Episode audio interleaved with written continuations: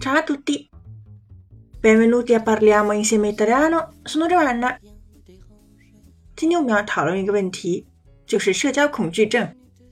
意大利语叫做 la fobia sociale，或者是 il disturbo d'ansia sociale。phobia 这个词就是恐惧症，它也是很多词的词根，比如 claustrophobia 幽闭恐惧症等等。 La fobia sociale è un disturbo psicologico caratterizzato da un'intensa e persistente paura di affrontare le situazioni sociali in cui si è esposti alla presenza e al giudizio altrui per il timore di apparire incapace o ridicoli di agire in modo inopportuno. 社交恐惧症是一种心理疾病，其特征是强烈而持续的害怕面对所面临的社交场景，出席这类场合。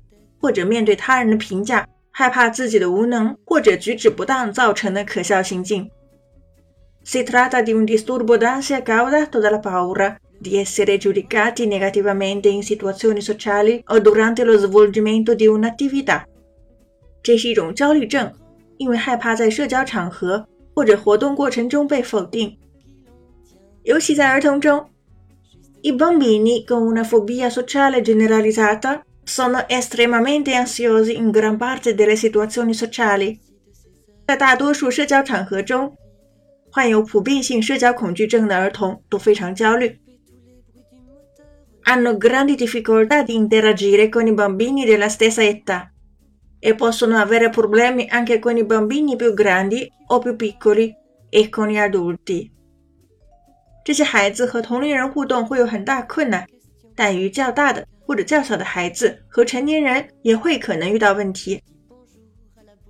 Bambini e adolescenti con livelli di ansia sociale marcata sviluppano spesso interessi inusuali per la loro età, come ad esempio hobby solitari o interessi anticipi, come letture particolari. E tali interessi divengono una scusa per evitare il contatto con i coetanei. 社交恐惧症明显的儿童和青少年通常会随着年龄的增长而产生不同寻常的兴趣，比如孤独的嗜好和超前的兴趣等等，就像特殊阅读，而这种兴趣成为避免和同龄人接触的借口。Avete imparato oggi？想要获得文本的话，请关注微信公众号“咖啡意大利诺”。今天是二百一十八期节目，请输入关键词“二幺八”即可获得完整文本。Ci vediamo alla prossima e parliamo insieme italiano. Ciao J'aime ma pensée que tous les hommes s'arrêtent parfois de poursuivre l'ambition de marcher sur Rome et connaissent la peur de vivre